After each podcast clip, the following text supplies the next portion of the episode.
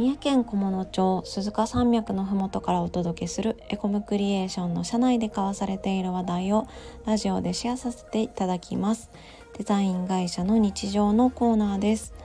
本日はフォトグラファーの山岡よしみがお届けします。よろしくお願いします。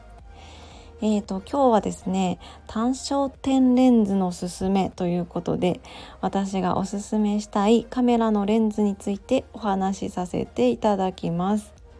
えーと、どうしてこの話をしたいと思ったかというと実は最近あの古民家を改装した料理屋さんに行ってきました。その古民家っていうのがもう築220年の江戸時代から建っている家屋を改装したお家で、えー、今は料理屋さんをやっているんですがあの内装とかもうインテリアだったりとにかくあの置いてあるもの全てがほとんど全てがすごく歴史的な価値のあるものばかりというお店屋さんでした。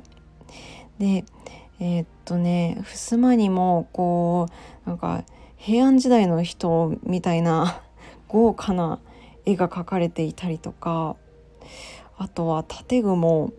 その100年以上の100年以上前のものを使っていたりだとか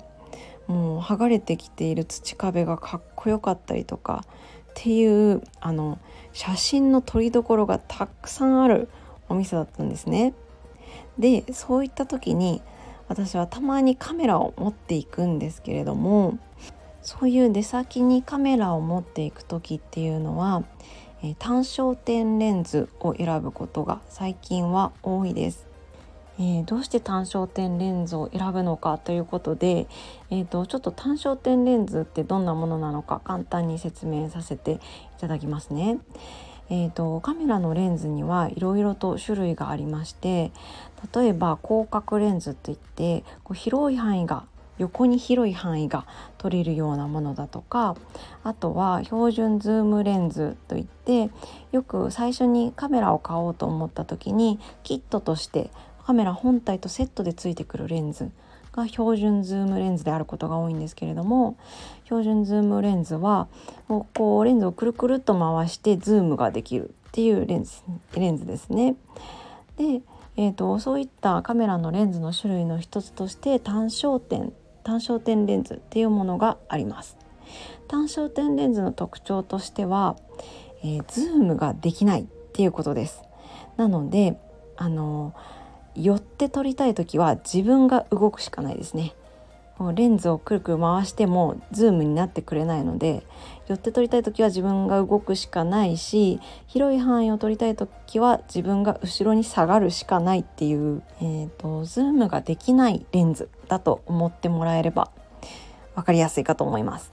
でなぜわざわざズームができないレンズを使うかというと単焦点レンズは一般的に明るく撮れてさらにはよくボケるものが多いです。えー、明るく撮れるということで、えー、古民家のようなこう少し薄暗そうな場所でも撮りやすいというのとあとはよくボケるので幻想的だったりこうパッと見であおしゃれだなと思われるような写真がとっても撮りやすいんですね。あともう一ついいところとしてはズームレンズのようにこう長さがあんまりないものが多いので、えー、コンパクトに持ち運びやすいっていうところも一ついいところかなと思います。単焦点レンズの選び方としてはあ単焦点レンズにもいろいろと種類があってですね焦点距離が 50mm だったり 85mm だったりいろんな種類があるんですけれども私のおすすめは、50mm の単焦点レンズです。これは、えー、フルサイズというセンサーセンサーサイズのカメラを使っている場合 50mm の単焦点レンズがおすすめです。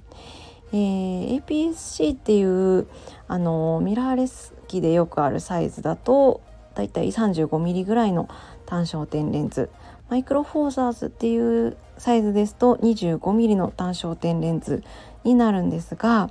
えー、フルサイズで言うと 50mm の単焦点レンズがおすすめです。ちょっともしカメラ選びに迷ったらあのカメラ屋さんにも相談しながら 50mm の単焦点レンズ探してみていただけるといいかなと思います。その 50mm の単焦点レンズで撮るとあまり左右の歪みが少なく撮りやすいですし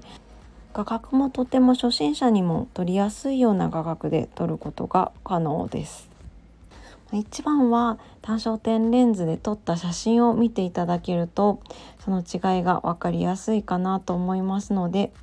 また単焦点レンズで撮った写真をまとめた記事か何かを作って用の説明の欄に貼っておきたいと思います。そんな形で今日は単焦点レンズのすすめという内容でお届けしました。聞いていただいてありがとうございました。面白かったらチャンネルのフォローよろしくお願いします。いいねボタンもお願いします。レターや質問でメッセージをお待ちしています。次回の放送をお楽しみに。それではお疲れ様です。